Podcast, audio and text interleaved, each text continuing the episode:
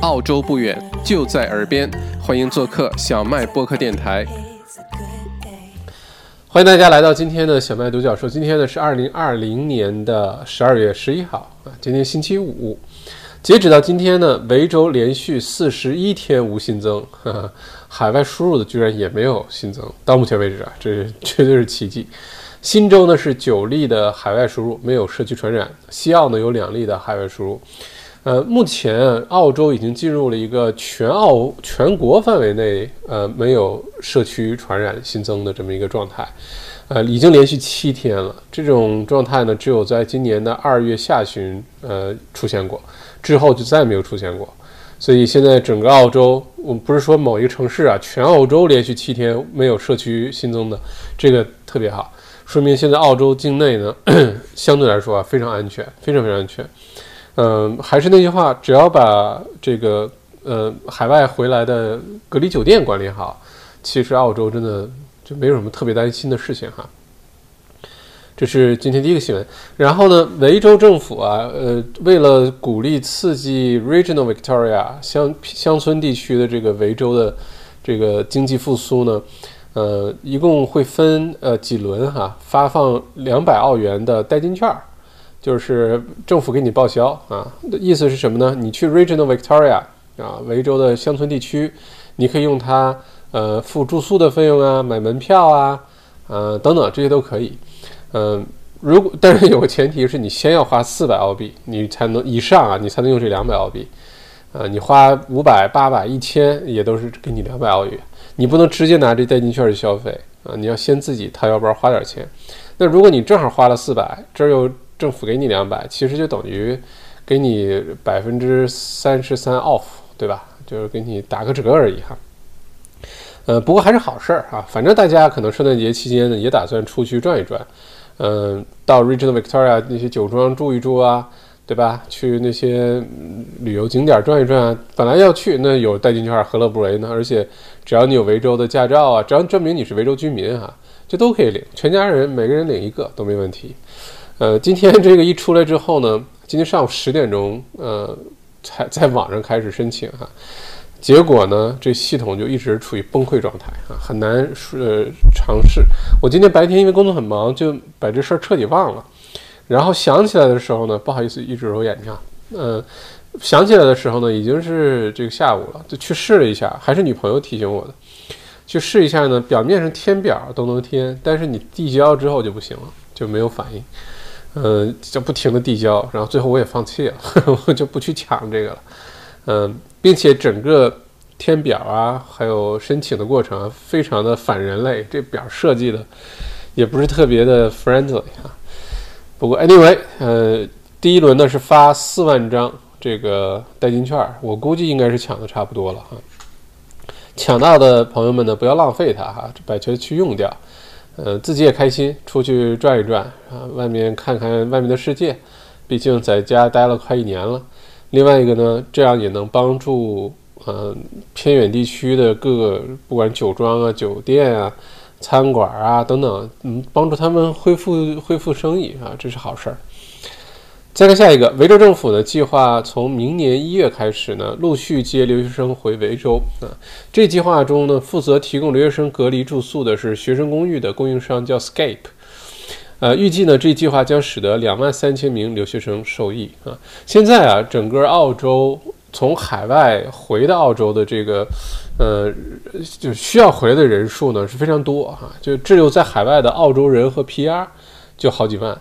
啊，再加上各种，比如说留学生啊，还有一些短期工作签证呢，那需要回来的话，有一个前提，那就是澳洲的各个城市的隔离酒店能装得下这么多人啊。如果隔离酒店装不小，装不了那么多人的话呢，就不会允许啊太多人回来。按照现在各个，比如说悉尼啊、墨尔本啊、昆士兰、布里斯班等等，呃，隔离酒店的房间数量的话呢？啊，想让这些澳洲人 PR 回来，就圣诞节前都有可能回不来，呃，因为要分批次的，不是说澳洲本地没事儿了就随便进来吧，那反而更要小心。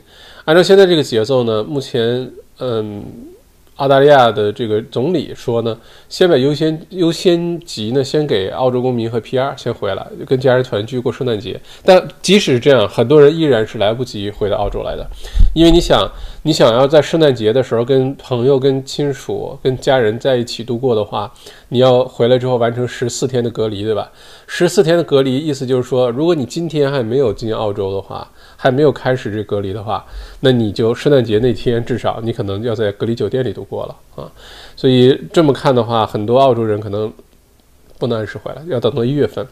呃，一月份之后，呃，会把这个就顺序就轮到留学生了，留留学生还有嗯短期工作签证啊，呃等其他签证的啊。那这样的话，可能要一直往后排，所以到明年。我估计，反正没有疫苗之前，二三月份之前，可能也只能回了一半儿啊。要想大面积的都能进来，留学生也好，临时签证也好，都能进来的话，要等到明年六七月份了。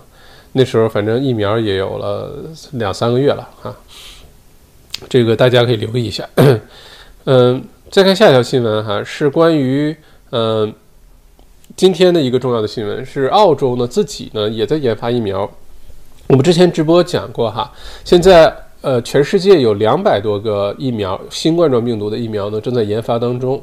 我们看到的已经成功的，什么辉瑞的、Pfizer 的，还有什么牛津大学的呀，还有美国那些医药公司研发的，只是一其中一小部分而已啊。因为在研发疫苗的这个机构也好，国家也好，大学也好，特别的多。澳洲本身呢也在研发疫苗，澳洲的研发团队呢是昆士兰大学和。呃，澳洲的这个医药茅台股 CSL 一起研发的，呃，一直以来呢是研发的都挺好的，而且之前，呃，昆士兰大学的这个负责人呢也表示，呃，昆州自己研发这个疫苗更接近于传统的疫苗，所以效果对长期来说可能更好。呃，当时还是一个非常令人振奋的消息哈。就虽然它进入临床试验的这个速度啊，各方面没有英国和美国的那个那么快，但是按照这个节奏的话，明年三月份昆昆昆士兰大学这疫苗也肯定出来了，都能上市了。但今天呢，突然之间宣布终止啊，不再研发，放弃了，就转为去订购牛津大学和其他国家的疫苗了。这里面主要原因是什么呢？说出来有点有点一，实在是没想到哈。是说这个疫苗呢，现在已经在志愿者这个人体实验了哈。这个在志愿者身上有打这个疫苗，结果这个疫苗当中的蛋白质的一个片段呢，会造成，呃，这个呃，这这个志愿者哈有。呃，假性的这个艾滋病的，呃，这个 HIV 的这个，呃，显示，就是说，你如果打了昆士兰大学研发这疫苗的话呢，你再去做做检测，有可能显示你，呃，被传染艾滋病了，而这个其实是假象，就其实你没有被传染，但是那个那个疫你检测的时候会出现这个假象，呃，是因为这个疫苗当中的一个蛋白质片段给造成的。那在这种情况下呢，呃，虽然哈，呃。这个科学家们都表明，这个疫苗对于艾滋病什么半毛钱关系都没有，绝对不会让大家被传染上艾滋病的，只是那个一个假象。但是如果说这样，这个疫苗继续坚持下去有这个问题的话，到时候就涉及到你还要开始宣传我们的疫苗没有不会让你得上艾滋病什么什么。那其实现在大家也看到很多新闻，欧美包括英国啊什么和美国。很多民众是非常抗拒打疫苗的，就觉得这疫苗太早了，现在万一出问题怎么办？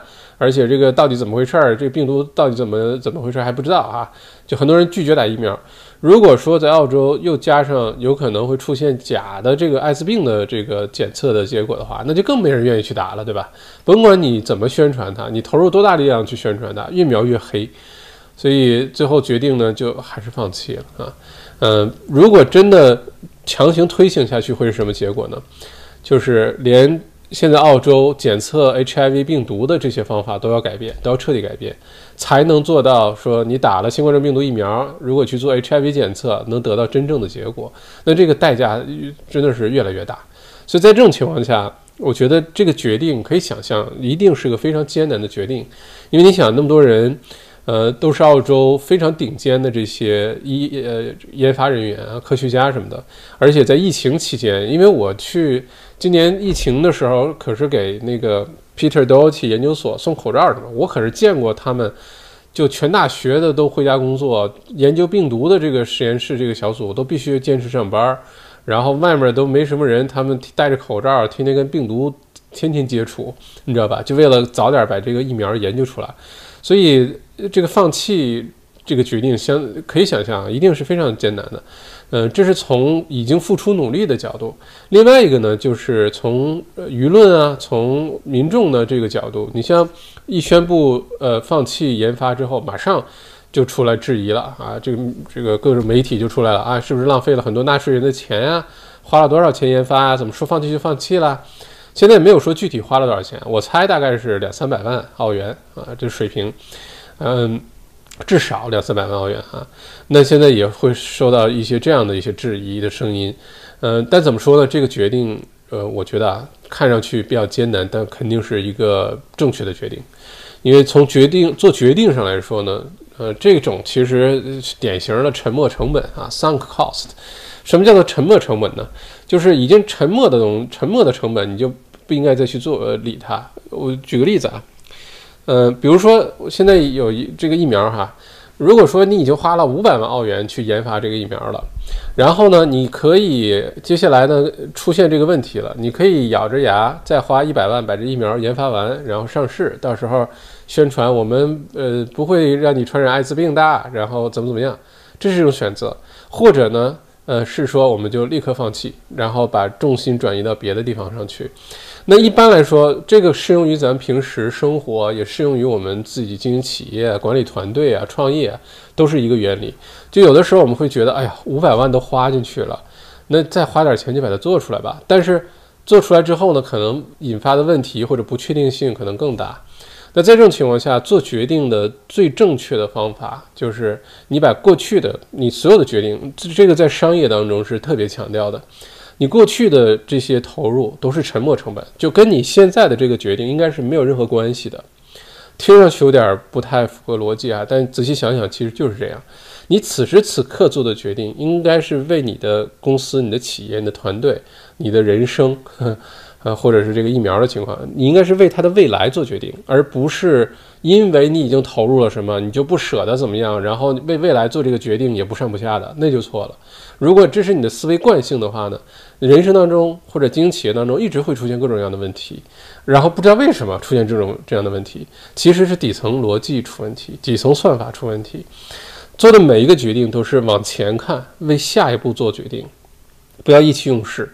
更不要因为过去已经投入了什么，然后影响你下一个决定。过去的已经过去了，过去的就算你投入再多，它也沉没了，呃，也是沉没成本了。它不应该影响你此时此刻为未来做那个决定。这个也在，比如说往大了说，什么国家政策啊、企业经营啊；往小了说，其实我们平时生活当中的很多决定都跟这个有关，包括两人的感情关系啊什么的。有的明明在一起不开心、不幸福。为什么在一起？就哎呀，两个人在一起这么多年了，对吧？都投入这么多了，这个那你真放弃了之后，对吧？都不合，反正总之，不是说劝大家这个分手什么的啊，就是说你为自己任何你人生哪一个领域做的决定，都应该理解过去的都已经过去了。你现在做的决定，你要为你未来负责任，不是为你的过去负责任，好吧？呃，再说的进一步，麦校长的名名人名言，呵 呵不是名人，但是说过的一句话，就是我们我们用什应该是由什么来塑造我我们的样子，应该由什么来塑造？那原来呢是认为我们都是由过去塑造的，对吧？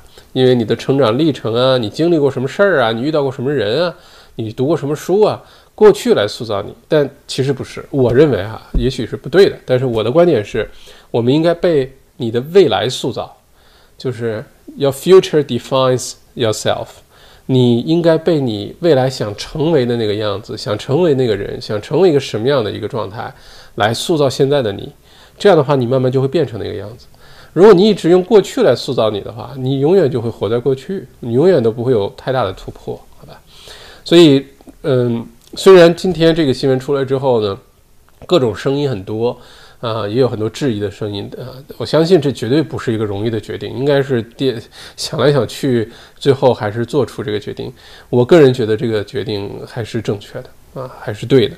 嗯，不然的话，这么咬牙坚持下去的话，可能更加被动啊。把更好的这些资源，未来的这些资源放在比如说购买其他的已经成功的疫苗上啊，没有这些问题的疫苗上，那这种做法可能更加明智，虽然会引起了一些质疑。那我们平时。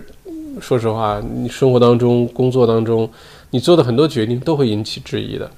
引起质疑未必是错的决定啊，呃，完全没有质疑的决定也未未必是正确的。所以，嗯，大家就习惯就好了。OK，我们再看下一条新闻哈。澳洲内政部呢官网更新了有关进入澳大利亚国境的最新的规定。所有入境澳洲的旅客呢，必须在登机前的七十二个小时以内，按照要求如实填写澳洲旅行说明。这项入境 新规呢，能够有效地帮助政府减少境外输入病例。并且呢，便于安排隔离酒店等一系列后续事宜。这一说明在网上填写完成后，会自动收到一封确认邮件。只有出示邮件才能顺利登机啊！如果最近有呃需要回到澳洲的朋友啊，或者家里亲属朋友需要回澳洲，这条新闻非常重要哈。如果你没有在七十二小时之这个登机前的七十二小时填这个表格，拿到这个邮件，你是没有办法登机的啊！就算登机了。你到了澳洲可能也进不来，所以这个要有心理准备，把这个注意一下。OK，再看下一个啊，这个这两天朋友圈开始发，就是呃传说中的龙虾自由啊。首先，这龙虾自由是怎么来的哈？我们不是经常说什么实现呃财富自由，对吧？呃，实现什么这个人生的什么这个各种自由？为什么说现在实现龙虾自由了呢？就是龙虾随便吃了。原来龙虾很贵哈，龙虾在澳洲的话呢，看你从从哪儿买。你要是从，嗯，比如说是这个市场上去买的话，可能三五十澳元一公斤。你要去餐馆那就贵了，对吧？都给你做好的龙虾就更贵了。现在这个龙虾，西澳的龙虾非常有名儿。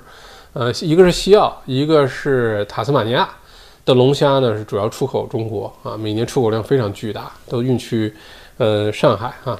这个也许是物以稀为贵吧啊，什么北京的白菜运往浙江，美其名曰龙舌兰啊。哎，这是鲁迅的文章是吗？Anyway，呃，最近呢，这个西澳的龙虾这个水产协会呢，跟澳洲的连锁超市 Woolies Woolworths，大家经常去啊。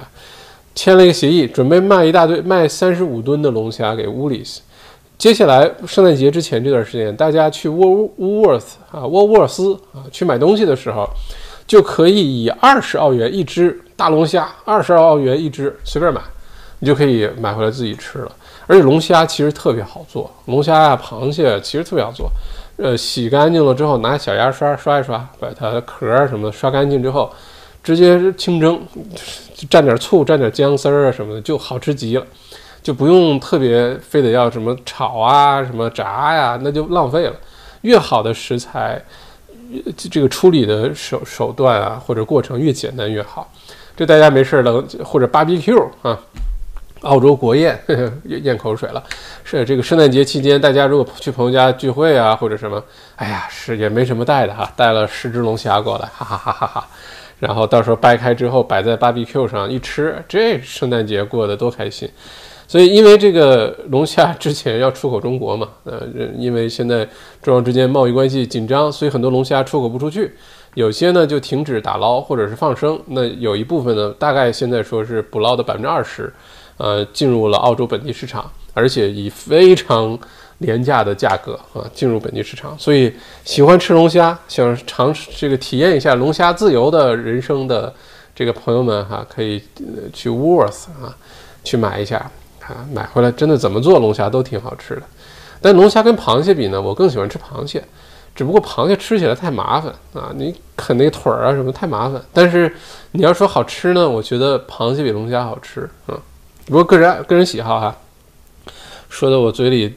特别多的口水。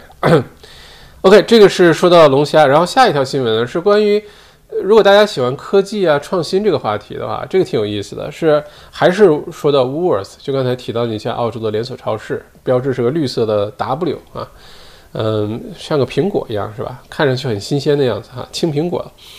呃，这个超市呢，最近这个疫情期间一直在努力创新，而且创新的东西很有意思。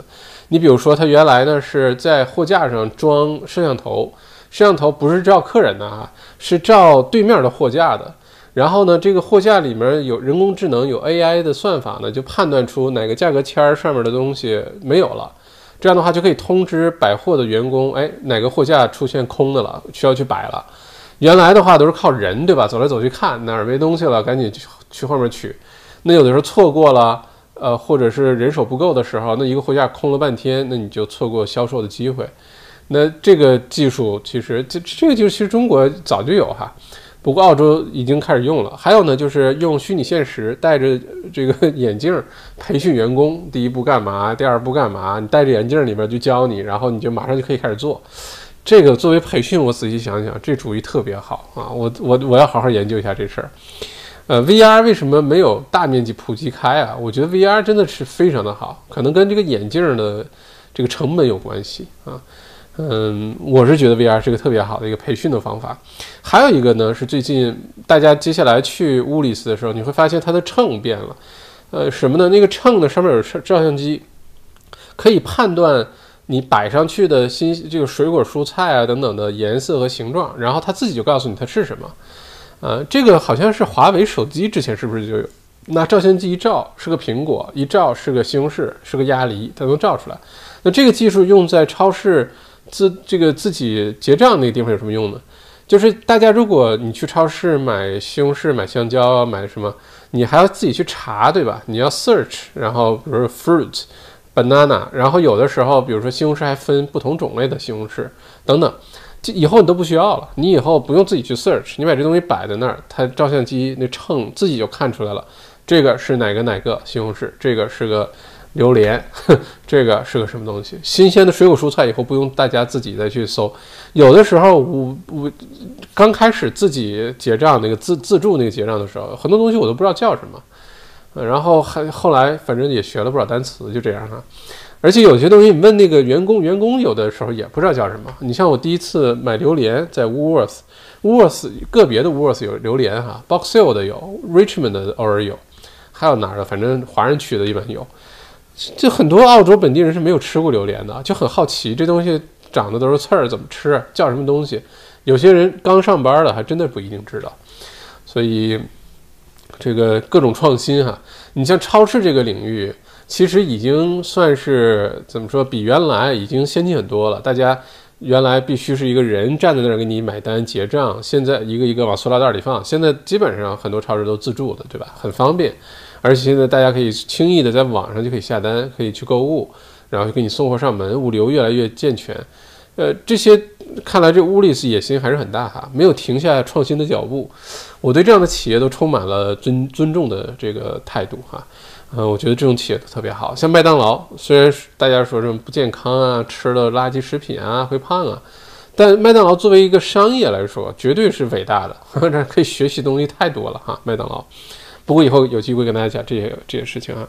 这是关于超市，所以大家接下来去超市发现，哎，又有新的变化了。嗯，不要意外啊，是这个超市正在努力创新，而且乌里斯呢，在这一点上呢，其实把 COS 啊、IGA 已经甩甩出一一一大截了。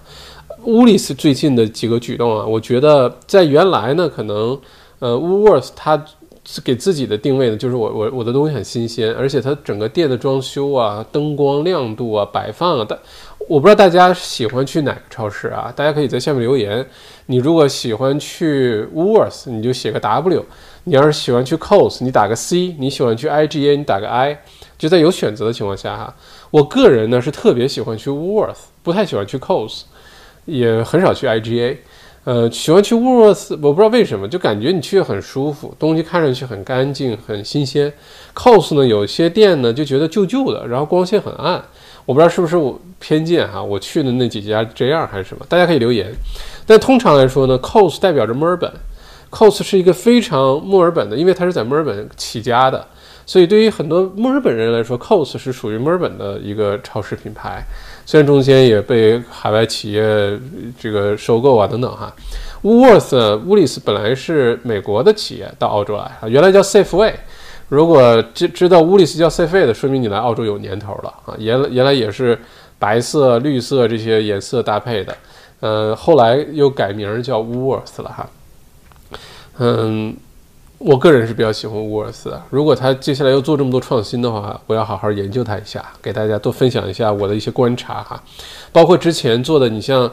那个小小小小小小小小小小玩具，那些塑料小玩具收集，然后你去买东西，你就攒那个东西，这简直在从从市场营销的角度来说，就是天才，呵呵太厉害了啊！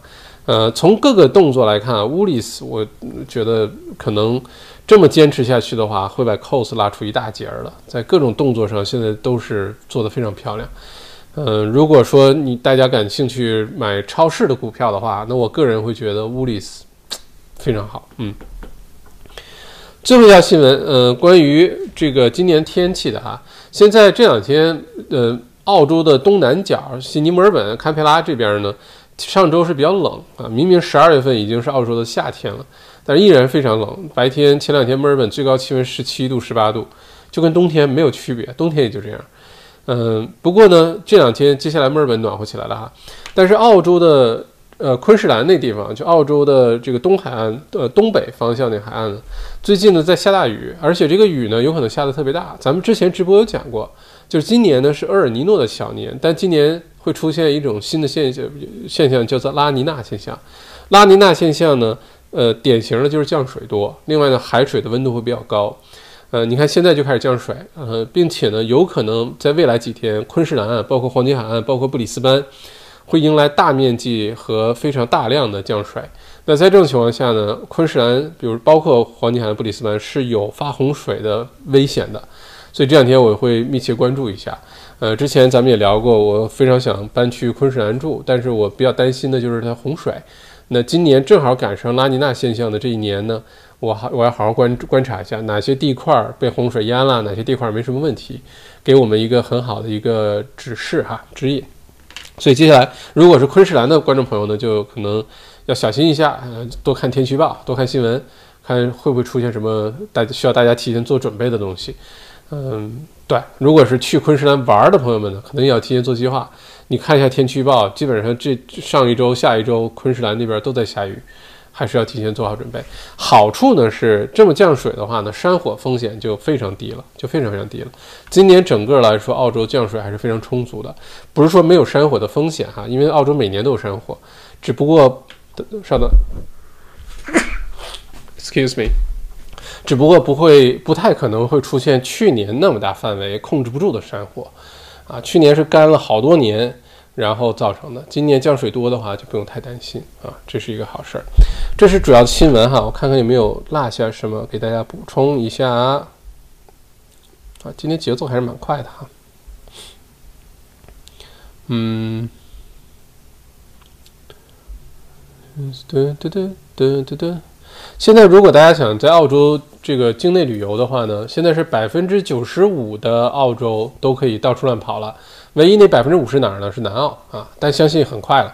所以基本上现在澳洲境内是随便乱逛、散逛，你想去哪儿都能去啊。所以只要能订到住处啊，嗯，或者是你想野营能能订到营地，那基本上你爱去哪儿去哪儿。现在哈特别好，呃，圣诞节对澳洲来说可能是比较特别的，就是在一个非常轻松、欢快、自由自在的氛围下度过啊。这跟北半球的情况可能截然相反，嗯。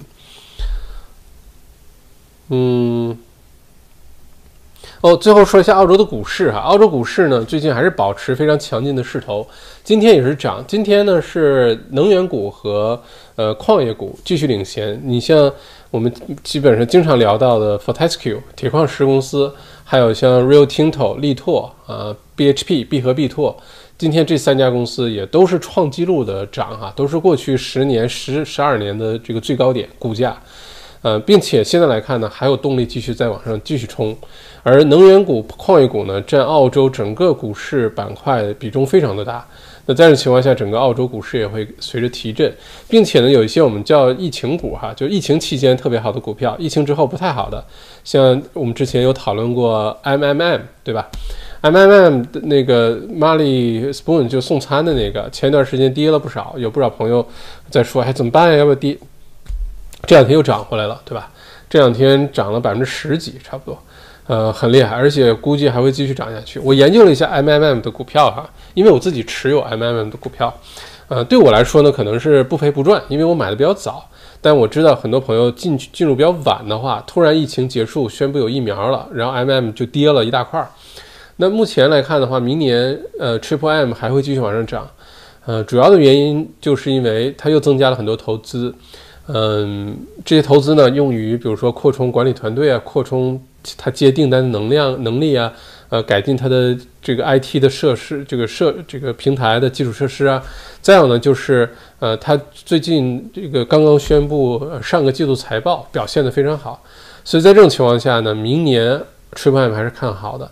所以如果你买了 MMM 的股票赔了一些，呃，我的我的看法啊，如果是我的话那，不要着急抛，抛了就赔了啊，没有买卖就没有伤害。你只要不把它卖掉，它只是体现出来它跌了，没关系。这么快，它一定会涨上去的，只是时间问题，好吧？所以，嗯，这是我的对它的看法。今天反正澳洲股市继续涨，尤其于铁矿石继续大涨，呃，澳洲的汇率也开始上涨啊。澳洲，但是大家会发现一个特别奇怪的现象，就是澳洲对美元、澳币对美元的汇率呢，是澳币变得越来越强势，美元变弱。但与此同时呢，澳币本身真的在涨啊，因为这个全球对澳洲经济的复苏更看好，因为疫情控制好了。再有一个，就铁矿石带动的这个澳洲经济复苏，所以这个澳币本身这个货币汇率是上涨了。但大家会发现，澳币对人民币好像人民这个好像澳币变弱了啊！原来一比四点五、四点六、四点七，现在变成一比四点八，奔五去了。不是是，不是说澳币变弱了，是人民币变得更强了。澳币在变强，人民币变得更强，是这么一个结果。如果是澳币对美元的话呢？呃，二零二一年的展望是我们之前直播也多次聊过哈。呃，二零二一年澳币一定会变得越来越强势的，就除非有不可预测、不可预见的这种重重大事件发生。按照现在这个轨迹的话，澳币对美元的货币对澳币会越来越强势啊，美元会变得比较弱势，这是长期的看法。所以，如果大家有需要换汇，因为用美元换澳币的朋友可能不多哈。如果你做外贸生意，可能会需要。但是人民币对澳币的话呢，就不确定因素稍微多一些。如果感兴趣的话，我们一会儿可以聊这话题哈。嗯，OK，好，今天所有的新闻就为大家都播报完了，重点都已经说出来了。我们现在互动一下。再次感谢进到直播间的各位小伙伴啊！今天星期五啊，天气也不错，呃，谢谢大家，我们一起度过星期五的晚上，好吧？大家吃好喝好，好吧？我给大家回答一下问题哈。嗯，欢迎大家点赞，欢迎大家加入我们的会员，嗯，欢迎大家报名这周日的二零二一房地产公开课啊，就在这星期天啊，下午两点到五点啊。OK，看一下大家的问题，嗯。Eric Z 说：“呃，麦校长，圣诞节、新年快到了，先提早跟你说 Merry Christmas, Happy New Year。哦，谢谢谢谢。您能跟我们讲讲澳洲家庭是怎么过传统圣诞节和新年的吗？哦，传统圣诞晚餐吃些什么，喝些什么？新年晚餐又吃些什么，喝些什么？像我们这样过年，又有哪些传统习俗、家庭节日呢？哦。”艾瑞这问题有点意思哈，就是澳洲的圣诞节和新年啊，还有就是跟我们中国的农历新年有什么有什么区别？我们既然聊到这个，今天时间比较充裕啊，咱们就多聊几句。就首先什么是年，对吧？为什么要过年？年呢？呃，我具体记得不是特别清楚。年好像代表着一种猛兽啊，一种魔魔兽，就是说过年啊，就是你度过了这个难关的感觉啊。呃，为什么原来说有这个习俗，说除夕啊，大家全家人要聚在一起吃个饭啊？对，除夕年夜饭包饺子，其实当时呢是庆祝一家人一年平平安安，没有人被饿死，没有人被冻死。因为原来说实话条件不好的时候，对吧？这个什么自然灾害啊，这个那个的减产啊等等，原来过年真的是为了庆祝这个，就一家人还整整齐齐的，没有没有没有少人。因为确实那个年代是很难说的，不像现在条件这么好，对吧？所以原来就已经形形成了，逐步形成这个习惯，就是过年大家要聚在一起，全家人一起吃饭，包饺子、吃年夜饭什么的。那对于圣诞节或者新年的话呢，其实意义不是特别一样，但是形式是一样的，也是一家人聚在一起。圣诞节是其实基督教的节日啊，基督教最重要的两个节日，一个是复活节，一个圣诞节。圣诞节是基督耶稣呃这个诞生，呃复活节是基督耶稣复活啊，所以这两个节日在基督教呃当中是最重要的。呃，因为西方国家很多都是基督教国家啊，尤其是当时占有。这些主导地位的这些国家啊，你像英国、美国啊，还有欧洲的一些国家啊，都是基督教国家，所以呢，圣诞节就变成了一个全世界的一个节日。嗯，大家不知道有没有发现一个特别有意思的现象哈？就圣诞节在中国或者是曾经的中国，这两年没有那么那么热闹哈。圣诞节呢，在中国或者像韩国、日本啊，可能那个热闹的成分、那个气氛，可能要比在西方国家还要更热闹。啊，这个圣诞节，包括什么情人节呀，包括什么，这些都是想象出来的、编造出来的节日啊。其实我跟你说，如果你看透了事物的本质的话，很多节日是为零售商呃设计出来、也也发发明出来的，就是为了鼓励大家消费啊。呃，很多节日都是这样出来的啊。现在明目张胆的什么双十一啊、黑色星期五啊。对吧？那就不说了，那就是设计出来让大家消费的。但原来你像情人节也是不存在的，就是设计出来、发明出来让大家去消费的。嗯，圣诞节呢，其实在澳洲啊，我在澳洲这二十年过圣诞节，呃，今年会是第二十个圣诞节吧？好像是。嗯，其实，在澳洲圣诞节特别的安静，根本就没有国内那么热闹的气氛啊。澳洲圣诞节那天，你大街上其实看不到什么人，基本上就全家人在一起，或者去朋友家做做客，一起在后院来个 barbecue，对吧？吃吃喝喝，聊聊天，喝喝小啤酒。基本上澳洲人也就这么过圣诞节，没有那么热闹，不像哎，国内过圣诞节真的好热闹啊。嗯，我有一次去去上海读书吧，好像是。呃，在国内过一次圣诞节，哎呦我的天哪，那那真的是那 我觉得才叫过过节哈。呃，至于圣诞节或者新年，澳洲人吃什么，没有什么特别的，没有人，它跟复活节不一样。复活节的话呢，是吃那个 cross bun，对吧？那个小面包四四方方，上面有个十字的那个，那是复活节要吃的。而且复活节要吃，比如说鸡蛋型的巧克力啊，兔子巧克力啊，因为复活嘛。鸡蛋啊，比如说下蛋，对吧？就觉得很多的生命，新生命。兔子呢，因为繁衍特别快，所以用兔子来代表这个呃复活呀、繁衍啊、新生啊、生命力啊，代表这意思。所以到复活节的时候，每年四月份，大家会看超市卖的各种鸡蛋和兔子的巧克力，就因为这个，不是为了吃巧克力，其实是为了吃兔子形状，就代表那个复活的意思哈。圣诞节和新年其实并没有什么固定的食物，不是不像咱们国内，比如说除夕吃饺子，然后什么初一吃面吃面条还是吃什么，反正每天都有什么你应该吃的东西。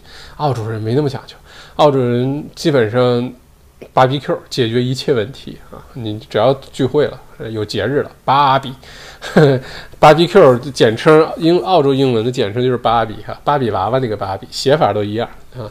嗯，就是啊，来来，get 来买，yeah，let's have a barbie 呀，嘿，反正就是 barbecue。嗯，到时候你上面爱爱 barbecue 什么东西随便了哈。嗯，新年也是这样啊，新年就更没什么事儿了，最多是可能 Christmas 是家人聚在一起吃饭，呃，或者几家朋友 family friends 聚在一起，然后呢，New Year's Eve 呢，可能跟朋友在一起。然后一起度过这个呃 New Year's Eve，然后跨年进入新的一年啊，这个没有什么固定的习俗。澳洲不是一个特别有习俗的国家，因为历史就一百八十多年，美国也是没有那么多习俗啊。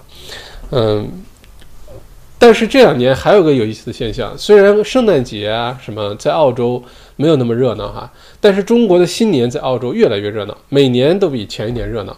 呃，在尤其像在悉尼、墨尔本啊，华人比较多的地方，像我我没有在昆士兰或者南澳过过农历新年，但我相信应该也很热闹。就除了唐人街啊，还有你像墨尔本的话，在呃皇冠赌场门前那个 Yarra River 河边就喷火那个下面都会摆摊儿，然后各种这个华人的那个小吃啊，各种什么小扇子、工艺品啊什么，呃非常热闹啊，会摆个几天。呃，庆祝这个新年。呃，而且现在这个中国的农历新年，今年不知道会怎么样哈，因为中澳之间在闹贸易关系的这个别扭。之前啊，其实澳洲本地人都很接受中国新年，都知道 Chinese New Year 啊，Chinese New Year，恭喜发财。呵 呵呃，今年我不知道会怎么样，但是我们也可以看一下。嗯，所以说到这就多说了几句哈。嗯，说实话，圣诞节一基本上意味着就是全家人在一起，没有什么特别特的什么习俗要去啊。大家就圣诞节也好，因为我们华人的群体不太一样，就是有些人，比如说家人在国内，自己在这儿，或者是嗯，对吧？几个。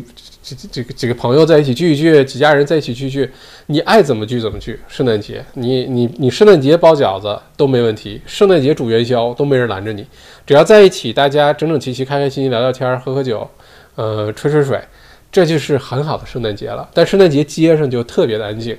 然后到了二十六号早晨，因为圣诞节全家人过完了嘛，到了二十六号早晨就发生两件事儿。第一就是购物的地方，Boxing Day，哗，Cheston。一早五点钟就开始去排队抢车位了，对吧？呃，然后呢，购逛逛街的人就多得不得了。第二种就是大家都开始出城出去玩儿，呃，很对于很多人来说，圣诞节出去玩是从十二月二十六号早晨开始的，呃，开始就各种塞车，出城的高速都塞车，因为二十五号晚上要跟家人在一起嘛，啊。不过说到这个话题，多说一个更有意思的一个点哈，嗯，就是这个大家知道一年当中。呃，心脏病发病发病率最高的时间是什么时候吗？心脏病发病率最高的时候啊，现在大家猜到了哈，就是圣诞节。为什么圣诞节心脏病发病率高呢？啊，不是说心脏，不是说圣诞节期间这个 BBQ 吃太多，啤酒喝太多了，可能跟这有点关系，但不是这个哈。主要呢是圣诞节的时候呢，很多人要面对自己的家人啊，不得已的面对自己的家人。有的时候自己的家人带来的压力才更大啊！你有的时候，比如说跟同事、跟其他朋友相处啊，你玩的开心在一起多相处，不开心就少接触呗。家人不一样，你必须面对。而而很多的紧张的关系啊，一些见到家人之后啊，反而造成了每年就是在澳洲啊，每年圣诞节期间是心脏率、心脏病发病率最高的时候。嗯，所以如果这个小心点哈。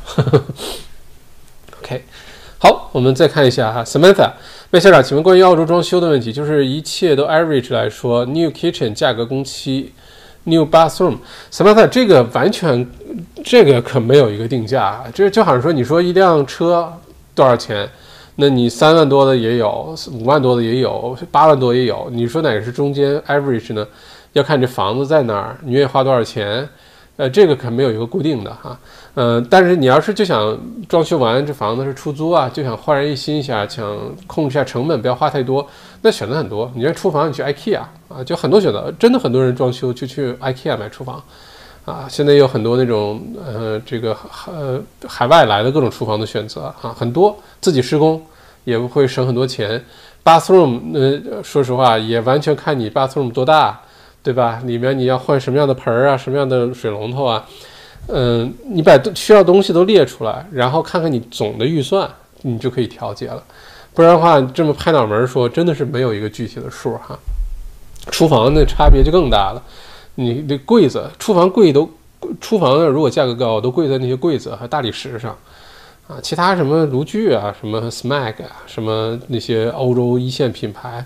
其实也不会差太多，最重要就是这些木工活儿比较贵，呃，这个厨房好的这个大理石石台面比较贵，好的厨房如果你想装一个就钱不是问题，我就要装一个特漂亮的，啊，设计师的这种特好的厨房，用料啊各方面都特好的，准备个四五万块钱，你能装修出一个特别漂亮的厨房出来啊，四五万基本上就到头了，就你当然你要非要十万块钱也没问题，但四五万就能装修出一个特别漂亮的厨房啊。这东西真的是你想花多少钱都行啊，你便宜也能弄，贵了这 也没有多少钱都能花掉哈。Serena 昨天刚买的 CSL 哭死了，为什么买 CSL？昨天不要着急啊，Serena，C CSL 不会呃，你们还能回来吗？一定会回来的，CSL 一定会回来的。CSL 虽然呃，这个今天突然之间宣布跟昆昆士兰大学的疫苗不做了，但 CSL 接下来可是要负责生产海外买进来的疫苗配方的。这些疫苗不是在海外生产，在英国生产什么，然后进口进来，不是的，是把配方和原材料进来之后，在墨尔本生产。由谁来生产呢？由 CSL 来生产，而且一生产就是三千一百万只。所以在这种情况下，CSL 股票一定会回来的。不要着急啊，不要一一一紧张一哆嗦一冲动就把它卖了，然后赔钱，那就不值了哈。嗯，这 Pauline 问的什么乱七八糟的问题？嗯，如果跟我们的这个没什么关系的，我就不回答这些问题了哈。我只回答跟我们这直播间呃有关系的问题哈。嗯，怎么提高安全感？澳洲是非常非常安全的。如果你觉得澳洲不安全，第一，你可能住的区有问题。因为在澳洲悉尼、墨尔本的话，不是说每个区都安全到嗯没朋友，也不是哈。首先，对选区很重要。如果你这个区，比如说，说实话，你举例子，你比如说住在 Hawthorn 或者什么 Surrey Hills 或者 Brighton 或者。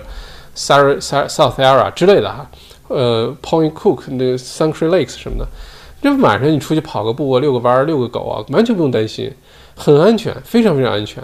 这安全感是一种主观的东西哈，你可以把你放在非洲什么大草原，全是猛野兽，你可能也觉得很安全。那有的你把它放在最安全城市，他也觉得不安全，这是个很主观的事儿哈。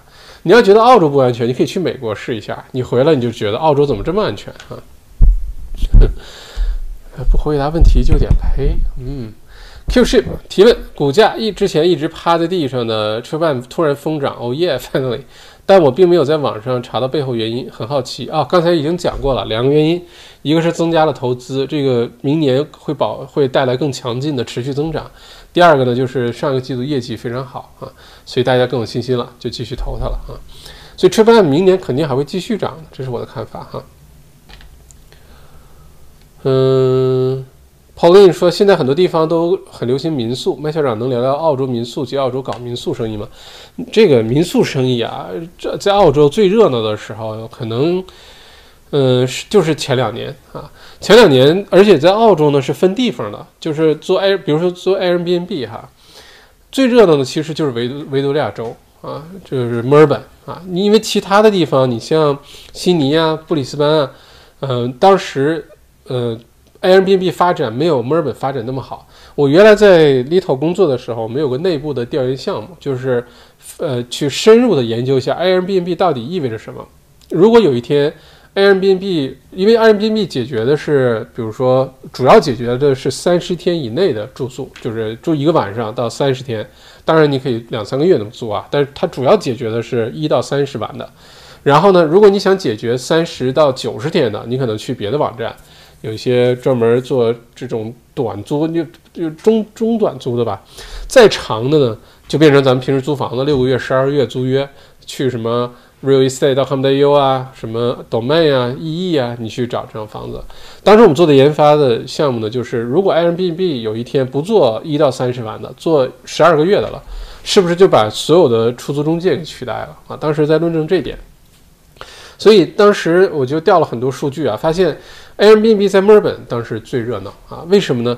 在悉尼不热闹，是悉尼很多的公寓的，因为做 Airbnb 都是在公寓楼里，大部分哈，这公寓的物业呢是限制，不允许你干这事儿，做不了啊，管理的非常严。呃，每个州的关于出租的这个相关的一些法法律要求不太一样。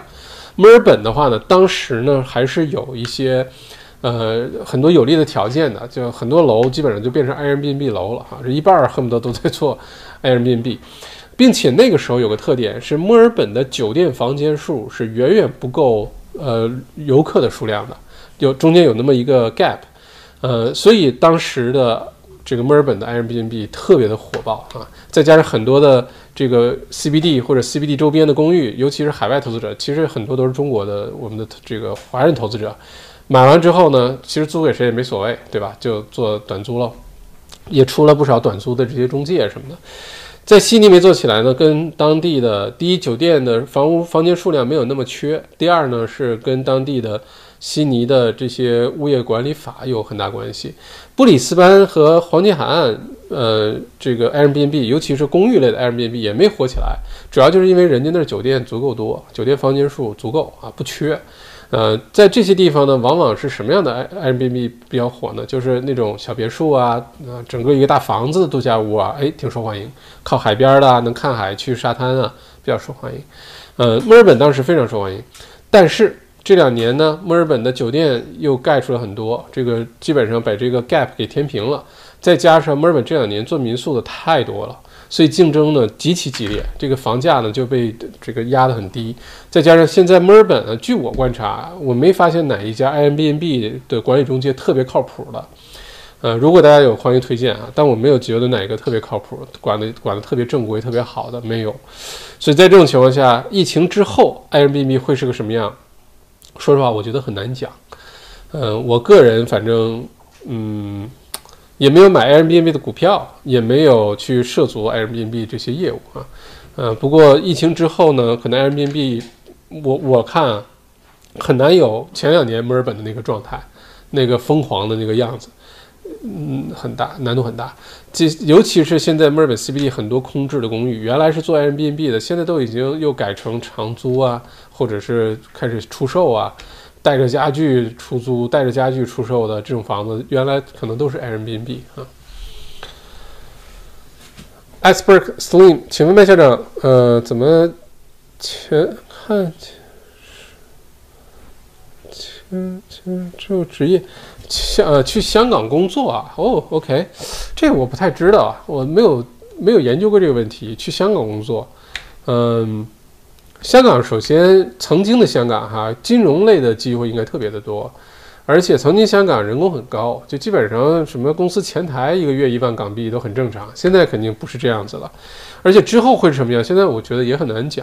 呃，我之前看财经郎眼哈，郎咸平，郎咸平，呃，就是中国那个经济学教授郎咸平，他有一次说过，因为他在香港中文大学教教经济学。他也在中国的大学教经济学，他当时分享了一个观点，我觉得挺有意思的。他说，在香港你是不可能交到朋友的，就是说，好像很多人问他说，读 MBA 啊或者什么，你应该去哪儿？如果你读 MBA 是为了积累人脉啊等等，交朋友啊，多认识一些人啊，就劝你不要去香港读。这是郎咸平说的，意思就是在香港你基本上交不到真正的朋友，就你要你除非你是香港人啊，你们的语言文化呀，呃，可能都都很相通，哎，那比较容易。否则，你要是外来的，你到香港想要真正的融入到香港本地，然后交到真的朋友，根据郎咸平的说法是不可能的啊。所以，如果你去工作的话呢，可能就做好心理准备，就是去工作的。嗯，至于什么情况，嗯，我不知道哎，我不知道香港接下来，我是非常希望香港能好起来的哈。就是曾经香港那么辉煌，非常希望香港能好起来。但是接下来不确定因素很多。如果你去香港，我不知道你是想去做什么。嗯，是我的话，我会很非常谨慎哈，这个选择。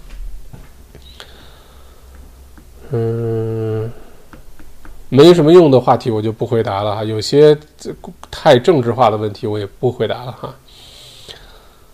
嗯。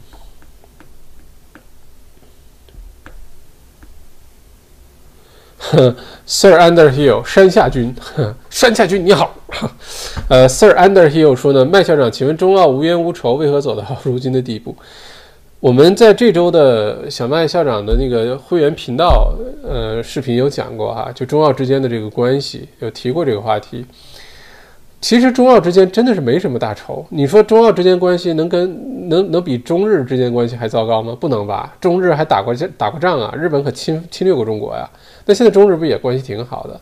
中澳之间的关系啊，现在其实也都是暂时的。我跟你说，国家与国家之间就没有永远的仇人或者敌人，就都或者朋友，就都是利益关系。现在的这个局面啊，跟很多很多因素有关。呃，而且中澳之间的关系紧张不是这今年的事儿，是过从一七一八年就开始的了啊！大家可以留意一下，一七一八年到现在，你看有中国领导人来过澳洲吗？有澳洲领导人去过中国吗？对吧？没有啊，因为澳洲一直在中国这个领导人出访的黑名单上，就是领导人不会来的啊，呃，除非有什么特殊原因啊需要来。嗯，那在这种情况下，有一些如果想简单点说呢，就是。各国家的体制不同啊，这个认知不同，嗯，这个基础不同，一个是资本主义国家，一个社会主义国家，对很多问题的看法都有自己的特点，没有什么对错，但是看法是不一样的。那因为这些看法不同呢，就会引发出来一些在一些问题上的一些矛盾点。那这些矛盾点有的时候是没所谓，大家就把它放放过去；有些矛盾点呢就比较较真儿。那当这种较真的矛盾点多了起来之后，那体现就是国两个国家关系就没有那么好。但这些都是暂时的，都是瞬息万变的哈，不用太在意这个事儿啊。过两年又好的又好的不得了，我也完全不意外啊。嗯。Eric，请问麦校长，你觉得澳洲该如何处理其与亚洲、中国、美国的关系呢？啊，大家这问题越来越尖酸哈，越来越难难度哈。嗯，还是那个原则啊，如果是关于政治的话题，我肯定是不回答了，好吧？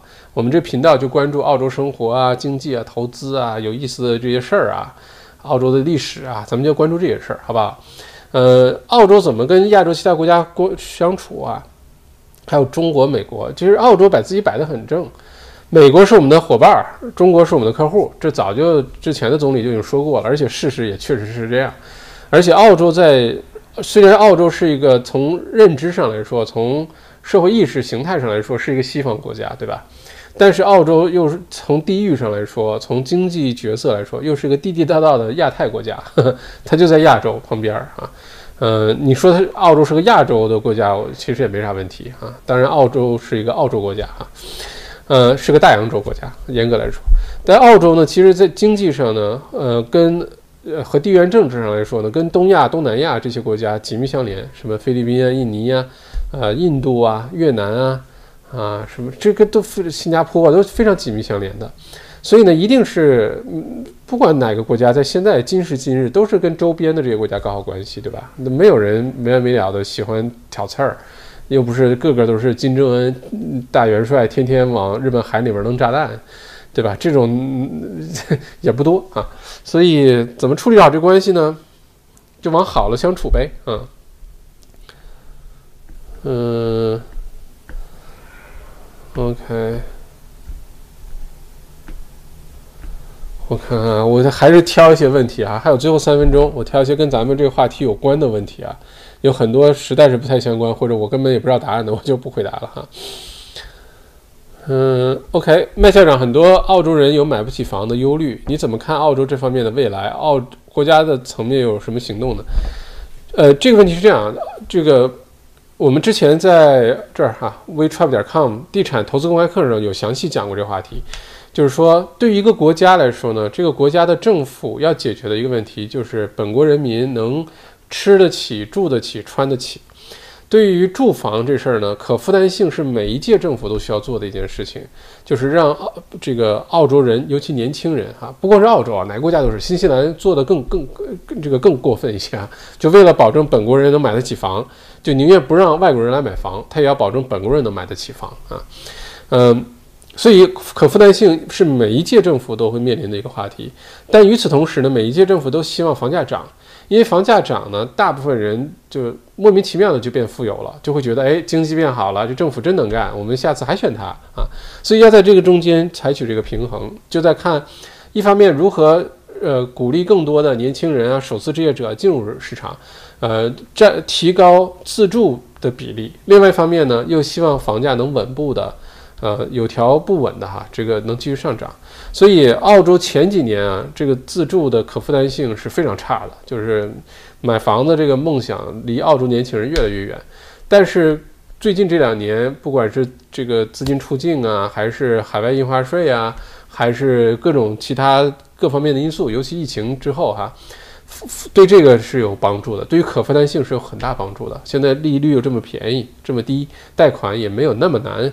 然后有各种政策，州政府、联邦政府都在鼓励大家买房、自住房，所以呢，可负担性现在应该算是过去这些年里面最好的一段时间。但如果错过了这一两年呢，可能之后这房子不可负担性这属性又会越来越强，直到等到下一次重大事件发生啊。嗯，还有五十一秒，看看大家有什么好问题哈。有些问题真的问的好大啊！如果大家我今天如果没有来得及回答问题，欢迎大家在今天的录播下面提问，然后我会精选出一些跟我们频道相关的好问题，在下一次的直播当中会给大家解读哈，会回答哈。嗯，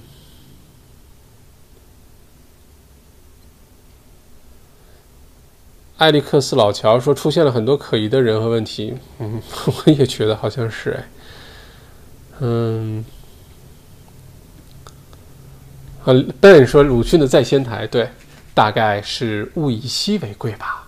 北京的白菜运往浙江，美其名曰龙舌兰，是吧？是不是这个哈？小的时候背过这个。嗯，OK，我今天提的问题我也觉得很奇怪哈。李静。李静高是吗？同感，螃蟹肉质细腻鲜美，比龙虾好吃，龙虾刺身更好吃一些。嗯，龙虾煮熟了好像真的没有生着好吃。嗯，龙虾吃多了容易胃不舒服。季婷婷，你这不是招仇恨吗？什么叫龙虾吃多了胃不舒服？很多华人团购群的龙虾不新鲜，大家买的时候小心哦。嗯，接下来反正超市要卖的话，大家自己直接去 Worth 也不用团购了，直接去二十块钱一个就可以买了哈。嗯，谢谢各位我们的这个老观众朋友们帮我挡问题哈，谢谢大家。呃，确实不符合我们这个频道学习、求知、好奇心，对澳洲的历史、经济、投资这些感兴趣，这是我们这个频道的要内容哈。什么政治啊，什么怎我嗯，李静高，澳洲人不知道苦瓜怎么说啊？Bitter melon 啊，苦瓜。嗯，天边小草，正经的 VR 需要性能强劲的 PC 和空间，外加现在 VR 眼镜的分辨率略低。嗯，是。嗯，可控，请问校长，CSL 值得入吗？我自己没有买 CSL，因为 CSL 我觉得有点 overpriced，就是一直有点 overpriced，有点太贵了。嗯，但是它确实是一个特别好的股票，就好像说茅台股值得买吗？那答案是茅台之后可能还会继续涨的，对吧？呃，CSL 其实就是澳洲医疗板块的茅台股啊，而且 CSL 的因为它的体量非常大，它一个公司的这个股票都影响整个医疗板块的这个指数。嗯，QShip 麦校长言外之意，Worth 的股票可以买点儿。嗯，我真的是挺看好 Worth 的哈。飞说喜欢 Cos 啊，啊，特别有意思，好像喜欢 Cos 的就喜欢 Cos，喜欢 Woolies 的就喜欢 Woolies，喜欢 IGA 喜欢 IGA。特别有意思的一个现象哈，Yolanda 麦校长，过去大半年陪伴大家辛苦了，要抽空度假休息，多多自我关怀，谢谢尤兰达。最近圣诞节期间之前这段时间真的是有点儿、有点儿、有点儿累，嗯，希望圣诞节期间能好好休息一下哈。嗯，现在仍然习惯叫他 Safeway 啊，Sylvia，看来老澳洲了哈，看来来澳洲有年头了。OK，今天时间到了哈。如果我错过什么特别好的、精彩的问题，然后呢，如果你这问题你特别想知道答案，又跟咱们频道相关，一会儿我们直播结束之后，可以到录播视频下面提问，你就 Hashtag 井号提问冒号，然后你把问题越具体越好。然后下次星期一，呃，就直播的时候，我们都是下一次直播的时候，我会把上一次节录播下面留言的问题。好问题精选出来给大家好好回答，好不好？这样的话效率会更高一些哈。呃，今天就到这儿，到一个小时了哈。如果错过大家问题，不好意思，一会儿去留言，咱们下周继续回答。呃，周末呢，墨尔本、悉尼天气特好，三十度啊，大家可以好好出去转一转。星期天下午是我们二零二一年房地产投资公开课，全澳洲范围内的，不光是墨尔本的。呃，如果错过的话，记得报名啊，一定要不要错过这个。你如果明年想要买房子的话，不管是投资房还是自住房，还是买关跟房子有关的股票啊等等，买商业的商铺啊等等，这周日的公开课千万不要错过，好吧？这是今年最后的一场重大的公开课。嗯，OK，祝大家周日过得愉快。然后咱们下周一三五晚八点正常啊，小麦独角兽直播间继续给大家播报新闻。啊，回答问题，然后欢迎给大家点赞，欢迎大家，据说点赞的人都变得更漂亮喽，然后欢迎大家加入我们的会员频道哈，会员频道的内容也非常的精彩，虽然会员频道刚刚开始，但是我觉得特别有意思啊，非常有信心，越做越好。